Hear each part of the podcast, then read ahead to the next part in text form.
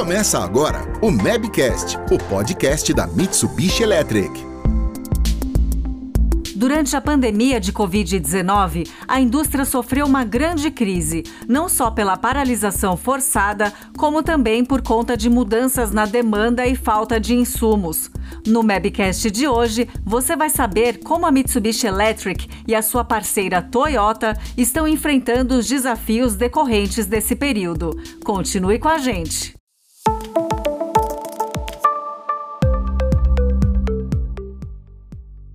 Olá para você que está de ouvido colado em mais essa edição do Mabcast, o podcast do setor de automação industrial da Mitsubishi Electric do Brasil.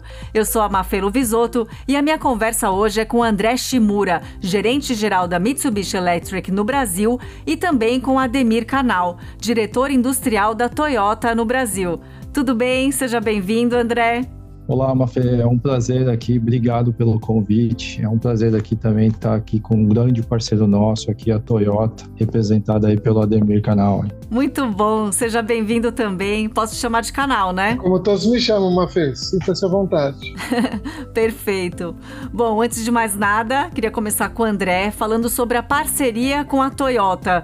Quando surgiu e que pontos da automação industrial na Toyota as soluções da Mitsubishi estão presentes? Bom, Mafé, a Mitsubishi Electric e a Toyota elas possuem uma parceria já de longa data, não só aqui do Brasil, mas também mundialmente. A Toyota é um dos clientes mais importantes hoje que a Mitsubishi Electric possui. E aqui no Brasil, desde o começo da nossa existência, a gente vem aí fazendo uma ótima parceria junto da Toyota. E hoje, é, a Toyota possui nossas principais linhas de produtos em sua produção e a Mitsubishi vem aí trabalhando sempre junto da Toyota para melhoria da produção, melhoria na eficiência. É um, um case que a gente possui muito gratificante para a gente junto à Toyota.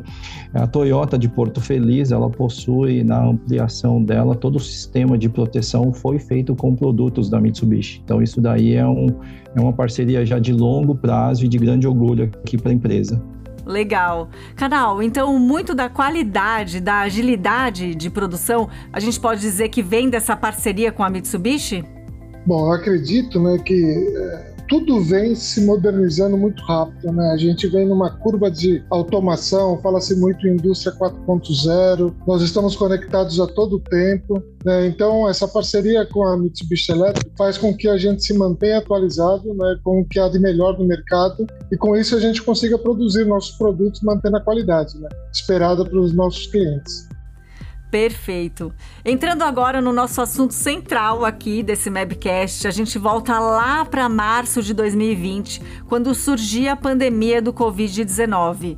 Gostaria de saber como vocês lidaram com essa notícia. Canal, qual foi o impacto nos negócios naquela época? Olha, quando a gente tomou a decisão, né, com tudo que estava acontecendo no país e no mundo, é, a Toyota do Brasil, não diferente das demais afiliadas, mas tomou a decisão de encerrar a sua produção até a gente entender o que estava acontecendo, né? E pela primeira vez na história, né, a Toyota do Brasil aqui, nós ficamos em torno de três meses paralisados. Durante esses três meses, a preocupação maior sempre foi com as pessoas. Por isso a gente desenhou, né, eu e todo o plano diretor, é, estratégias para que a gente voltasse com a produção com a maior segurança possível, né? E aí a gente preparou as nossas linhas, nossos escritórios, toda a parte de poderia dizer, padronização que iríamos precisar para que a gente retornasse os nossos colaboradores e iniciasse novamente a produção. E uma coisa muito curiosa naquela época, que além de tudo isso que a gente estava enfrentando, como todas as demais indústrias também enfrentaram, caiu no nosso colo uma bênção que eu poderia dizer que o assunto do momento era como os hospitais iriam tratar as pessoas com a ausência de respiradores, né, de máquinas que auxiliavam é, o trato respiratório das pessoas. E aí teve uma, uma, uma frente muito forte puxada pelo Senai e outras indústrias que identificaram que em muitos hospitais públicos haviam respiradores parados por falta de manutenção. Então, nesse caso, a Toyota foi voluntária né, e ajudamos né, a reparar aproximadamente 30 respiradores dos 1.700 que se estimavam é, estar parados né, por falta de manutenção. E essa foi uma corrente do bem tremenda. A gente contou com muito, mas muita gente mesmo que não tinha nada a ver né, com o trabalho voluntário. Nós corremos atrás, nosso pessoal especializado não detinha a, a tecnologia né, e a informação de como fazer acontecer, mas a gente fez e deu resultado. Então, estima-se que cada respirador entregue podia ter salva a vida de 20 pessoas, assim. Então a gente é muito, ficou muito gratificante de poder ter contribuído com 600 vidas que podemos ter ajudado a salvar. E um outro item interessante, uma empresa na região do Grande ABC que fabrica os respiradores. Eles receberam uma demanda do governo de entrega de aproximadamente 8 mil respiradores até um determinado prazo. Porém, essa empresa ela conseguia produzir sete respiradores por dia.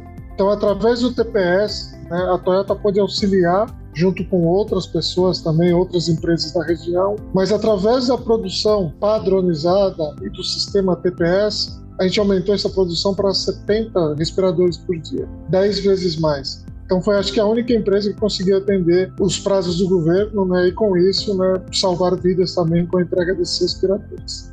Nossa, realmente motivo de muito orgulho, né? E até explicando aqui para o nosso ouvinte, TPS é a sigla para Toyota Production System, que foi algo muito inovador para a época, né? Quando vocês começaram a desenvolver esse sistema de produção, que foi entre 1947 e 1975. Você viu que eu fiz a lição de casa, hein, canal? É verdade, verdade. E a Toyota foi a primeira fabricante de automóveis do mundo a produzir mais de 10 milhões de veículos por ano, né? Então eu vi que vocês tiveram que puxar o freio da produção, o que não deve ter sido nada fácil, claro, mas vocês não ficaram parados, certo? Certamente, assim. Para a gente foi muito difícil, porque um dos pilares né, do TPS, que é uma palavra japonesa que chamamos de Jidouka, o que é? Sempre que identifica uma normalidade, a gente para identifica a, a causa raiz, corrige e segue com a produção. Isso foi criado desde o início, onde a Toyota ainda na época fabricava tear para confecção de tecido. Então esse dispositivo foi criado né, pelos fundadores da, da marca e desde lá a gente aplica isso na indústria automobilística. Então, como parar uma produção por falta de componentes eletrônicos que atingiu acho que o mundo todo, né, e tendo uma fila de clientes esperando os nossos veículos. Né? Então, isso foi um desafio muito grande para nós.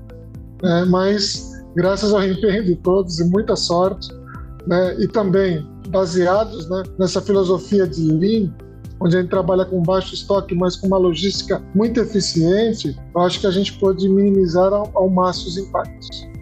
E Toyota e Mitsubishi são duas gigantes japonesas, então eu imagino que tenham muitas coisas em comum, por exemplo, em como liderar a equipe, como lidar nessas situações adversas. André, conta pra gente se existe alguma filosofia comum aí para enfrentamento de crises que vocês puderam observar conjuntamente. Acho que o que o canal comentou, né, Mafê, principalmente o voltado para o bem-estar do funcionário, né, assim como a Toyota, a Mitsubishi também, é, obviamente nenhuma empresa tinha passado por isso antes, mas a gente parou também, toda a nossa gerência, diretoria, foi parar para pensar no bem-estar do funcionário, né? Então, a gente decretou a parte do home office, a gente colocou os nossos funcionários com todos os aparatos tecnológicos e suporte para eles continuarem exercendo as suas funções em suas casas também. E assim como a Toyota também fez, a Mitsubishi fez uma doação de máscaras para empresas, para escolas, para hospitais. Então, tudo isso também foi levado em consideração. Eu acredito que as duas empresas como japonesas, né, voltadas principalmente para o bem do funcionário e o bem da sociedade, né, sempre pensando nesses dois pilares importantes para as duas empresas. Só, só, acho que só complementando um pouquinho que o André comentou, é, a, a, cultura japonesa, né, acho que ela já sofreu muito, né, historicamente, a gente pode dizer, não só com as guerras, mas também com toda todos os desastres naturais que, que ocorrem naquela ilha, né? né, no Japão. E a gente vê assim o quanto o pessoal é, sabe superar. Então isso é um aprendizado para nós assim ocidentais, né? Uma coisa que eu admiro muito. Eu já estou há 20 anos na Toyota, mas eu admiro isso há mais de 30 anos, a cultura japonesa. E, e é muito bonito de se ver o resultado. Né? O André comentou que a preocupação não se, se limita simplesmente dentro das suas fábricas né, ou com seus funcionários. Tem uma preocupação muito forte com toda a comunidade e com toda a sociedade. Né? Então, esse trabalho, essa corrente do bem, faz com que tenha resultados como esses que a gente acabou citando como exemplo. É, a gente sabe que as coisas se reconstroem, mas as pessoas não voltam. É verdade. E algo que me chama a atenção é que depois de um desastre natural, né, como por exemplo um terremoto, eu lembro de já ter visto em notícia a agilidade dos japoneses é algo impressionante. Algo que aqui no Brasil demoraria um ano, lá em uma semana já está tudo de pé de novo. Tem um caso muito famoso, assim, por exemplo, Aqui no Brasil, nossas estradas são conhecidas por não ser as melhores. No Japão, se há algum problema, que em 24 horas eles corrigem e no dia seguinte você acaba passando por aquele momento que teve lá um buraco na estrada, um deslizamento, alguma coisa, você consegue passar e nem notar que aconteceu alguma coisa. Fica tão perfeito e é tão rápido, é muito legal de ser visto.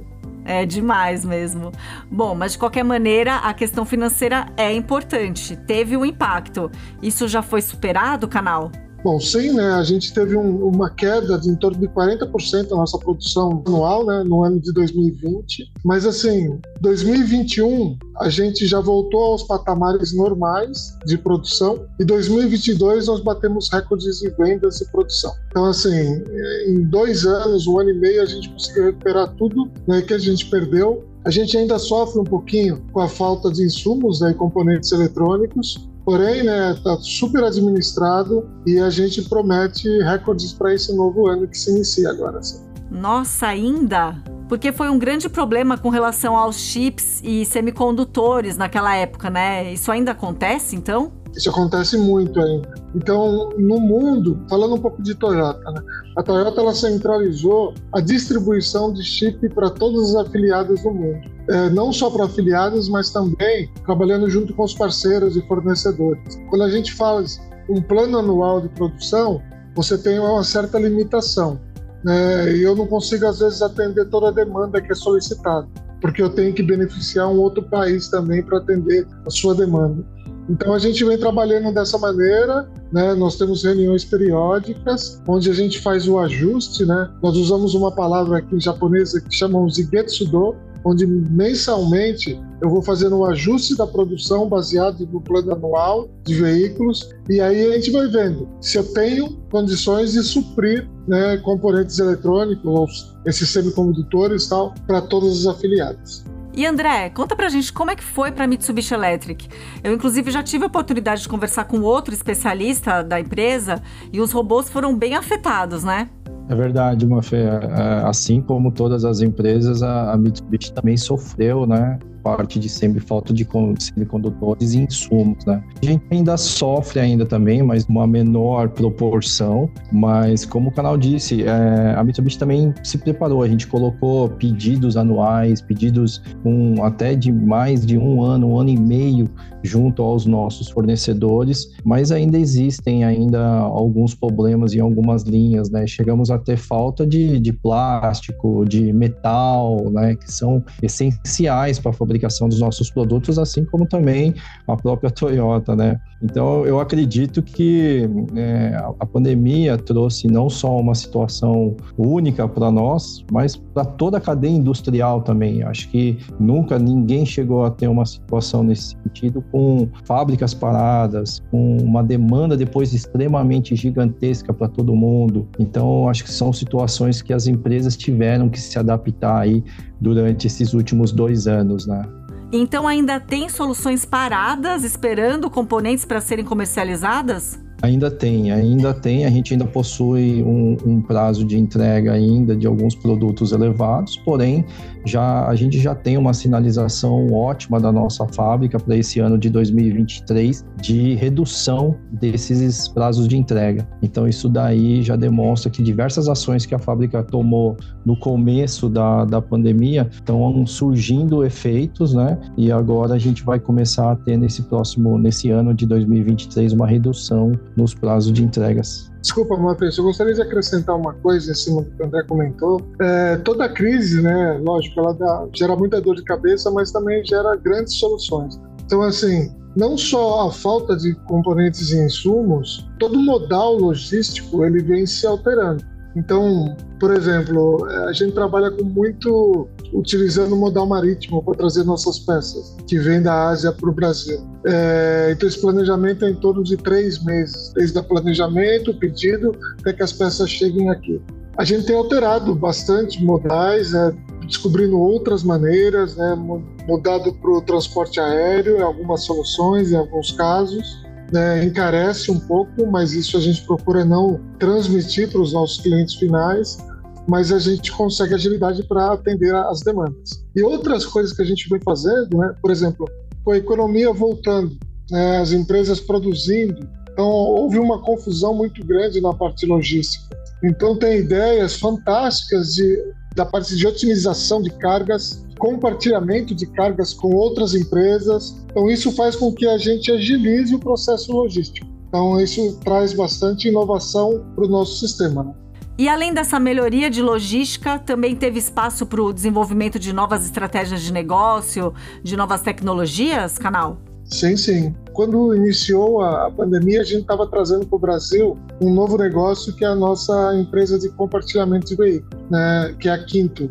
É, onde que trabalha com três frentes hoje, onde você pode alugar um veículo por uma hora, por um dia, por uma semana, ou você pode ter um aluguel de um veículo né, por um determinado contrato, né, um ano, dois anos, e você tem gerenciamento de frotas também para empresas. Então esse processo cresceu junto à pandemia, é uma coisa que está se espalhando é, no mundo todo. Então a Toyota já se antecipou também para trazer isso para o nosso país, está indo muito bem. A gente criou também várias outras unidades de negócio. Hoje nossa área de acessórios vem crescendo bastante. Né, em parceria com as concessionárias, para a gente resgatar aquele cliente né, que deixa de fazer a manutenção após o vencimento de cinco anos, né, que te dá como garantia dos nossos produtos, né, que procuravam outras oficinas que não sejam as concessionárias, abrimos a T-Service, né, que é em parceria com as concessionárias que oferecem manutenção padrão né, e qualidade Toyota, né, não sendo da Toyota, mas em caso de qualquer isso tem resgatado esses clientes com veículos usados mais antigos, né, que deixaram a rede. Em caso necessite de algo mais específico, eles são encaminhados à rede e fica a decisão do cliente ou não. E surpreendentemente, isso não trouxe, não trouxe só clientes Toyota. Várias outras marcas vieram para o nosso mercado também, é, vide a qualidade e o profissionalismo que a gente vem oferecendo em nossas operações. Então, são alguns exemplos de novos negócios que a gente vem criando no país. Excelente. E André, para Mitsubishi, nesses momentos de incertezas, também houve espaço para inovação? Sim, a Mitsubishi Electric continuou investindo em novas tecnologias, ainda continuou investindo em novas patentes, ela continua sendo uma das principais empresas com registros de patentes no Japão e mundial também. E só para ter uma ideia, né, durante esses dois anos, dois, três anos que a gente teve aqui de pandemia, a Mitsubishi lançou o robô colaborativo dela, ela trouxe uma nova linha de inversor de frequência. Então, mesmo com tudo, passando por tudo isso, a Mitsubishi ainda continuou trazendo novidades aqui para o Brasil. Quanto à parte de negócios, a gente também se mudou. Né? É, a Mitsubishi, por ser uma empresa muito voltada para o automotivo, a gente partiu para novos segmentos. Então, hoje, a Mitsubishi possui um market share muito bom em setores agrícola, em farmacêutico, bebidas, é, na parte também de mineração, tratamento de água. Então, a gente também pôde expandir os nossos negócios em outros segmentos, né? Não, não teve como, né, Mafê? Todo mundo teve que se reinventar um pouco durante esse período aí. Com certeza. E hoje, quando a gente fala sobre manufatura, sobre esse mercado industrial aí de forma geral, quais são os principais desafios enfrentados? Eu acho, Mafê, que hoje os principais desafios que as indústrias passam, né? Obviamente existe a parte de custos, né? A gente está no Brasil, é um, é um país que é muito importante essa parte de custos, mas eu sempre, a gente sempre diz para os nossos clientes referente aos custos, é, inteligência no investimento. Tem muitos clientes que querem fazer uma transformação 100% na fábrica da, deles e não é necessário. Pode começar passo a passo em um departamento, conseguindo o seu retorno de investimento, Aí você consegue fazer um investimento no outro departamento.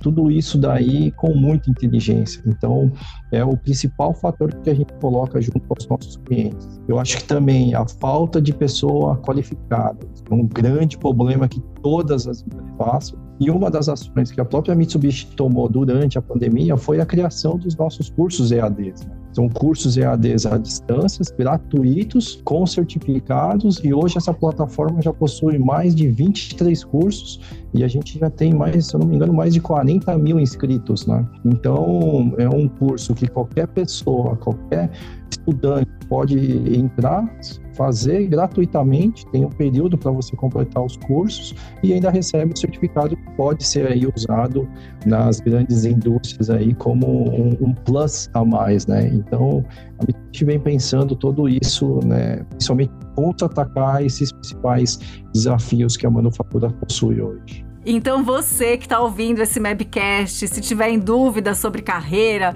se tiver um filho ou uma filha na idade ali de escolher uma profissão, a dica é vai para TI, segue TI que é promissor, né, canal? É verdade, é verdade. É uma área que vem crescendo muito. Né? A gente vê o quanto a gente está cada vez mais dependente né, das novas tecnologias e ela quer, ela cresce uma velocidade exponencial. Né? Então é muito rápido, né? As coisas se atualizam muito rápido e a gente tem que estar preparado para isso. E os desafios na indústria automobilística especificamente, não só para a Toyota como para outras marcas aí do ramo, quais são, canal? Bom, eu, eu acho que um dos do, esses dois pontos que o André comentou é, é, acho que é fundamental. Hoje a gente vive num mercado muito competitivo, né? E uma coisa que nos traz no nosso país também é a insegurança cambial, né? Então a gente depende ainda de de alguns insumos, principalmente os insumos eletrônicos, eles são importados hoje. Né? A indústria automobilística está migrando para uma fase de veículos mais verdes, que a gente chama, né? são veículos elétricos ou híbridos. Então a Toyota ela acredita muito que a tecnologia híbrida ela pode ser um degrau no, no que tange a, a parte de é, redução de emissão de carbono né, para o meio ambiente, né, onde requer baixíssimo investimento e a gente utiliza da tecnologia já implementada desde os anos 90 no país, que é o que é a nossa a nossa gasolina, o nosso combustível, que é o etanol, feito de cana de açúcar. Ela foi muito bem implementada, então hoje nós temos é, os primeiros carros híbrido flex do mundo foram lançados aqui no Brasil, né? Então, tanto Corolla como Corolla Cross, hoje eles detêm essa tecnologia e, como eu disse, né, no, alguns acreditam mais na eletrificação né, e outros no sistema híbrido. A eletrificação precisa de mais investimento na parte de infraestrutura do país, sistema híbrido, menos investimento, porém traz grandes vantagens também. Assim, nós como Toyota estamos preparados para todas as tecnologias é, que hoje são existentes, né, não só da parte de eletrificação, mas também de combustíveis alternativos como o hidrogênio. Toyota, ela, ela como eu posso dizer, ano passado explorou bastante o que a gente chama de rotas tecnológicas, trabalhando junto com governos, universidades, parceiros, mostrando a tecnologia. Né? Nós temos exemplos dessa tecnologia já embarcada em nossos veículos ao redor do mundo. Né? Então a gente trouxe para cá, para nossa fábrica, podendo apresentar um pouquinho disso. Dependendo para que o país, para que direção a gente queira crescer, é, a Toyota tem tecnologia para isso. E a gente vai dar todo o apoio para que a gente enfrente é, as demais crises que virão pela frente aí, ou que consiga chegar num patamar já de país de primeiro mundo aqui, que eu acredito que tem potencial. Muito bem, o rumo para um mundo mais verde. Bom, o canal já deu aqui o spoiler sobre os próximos passos da Toyota. Então, André, conta pra gente agora sobre a Mitsubishi Electric. Bom, Mafê, o, o ano está só começando ainda, né? Mas a Mitsubishi possui aí grandes expectativas do, nesse ano de 2023. A gente acredita ainda em continuar o nosso ritmo de crescimento muito agressivo junto ao mercado brasileiro, aumentando o nosso market share. É, como disse, em novos segmentos, com os novos produtos e, obviamente, ampliando mais a nossa parceria com os nossos grandes clientes, como a Toyota. Então, as nossas expectativas continuam ainda muito altas para esse ano aqui de 2023. Muito bem, sempre bom, né, ter essas expectativas para continuar crescendo e fazendo coisas maravilhosas como vocês têm feito. Muito obrigada, viu? E parabéns pelo trabalho de vocês. Obrigado, Mafia, obrigado pela oportunidade. É, para finalizar, né, é, gostaria de agradecer, estou sempre à disposição, né, e lembrando que a Toyota está num período de transformação, deixando de ser uma empresa meramente automobilística para ser uma empresa que oferece mobilidade a todos, tá? E sempre em busca de um mundo mais verde. Prazer estar com vocês aí. Obrigado, Rafael. Obrigado, agradeço o convite. Obrigado, canal, também pela participação. É sempre um prazer aqui a gente estar conversando sobre novos assuntos, assuntos atuais também e com os nossos parceiros. Eu que agradeço. Valeu demais essa conversa. Desejo aí cada vez mais sucesso à Toyota e à Mitsubishi e que essa parceria seja sempre sólida. E agradeço também a você, ouvinte, por ter acompanhado a gente até aqui. Até o próximo Mabcast com mais um conteúdo sobre o universo da automação. Termina aqui mais um Mabcast, o podcast da Mitsubishi Electric do Brasil. Não deixe de nos seguir em sua plataforma preferida. Ouça os episódios anteriores e fique por dentro dos próximos.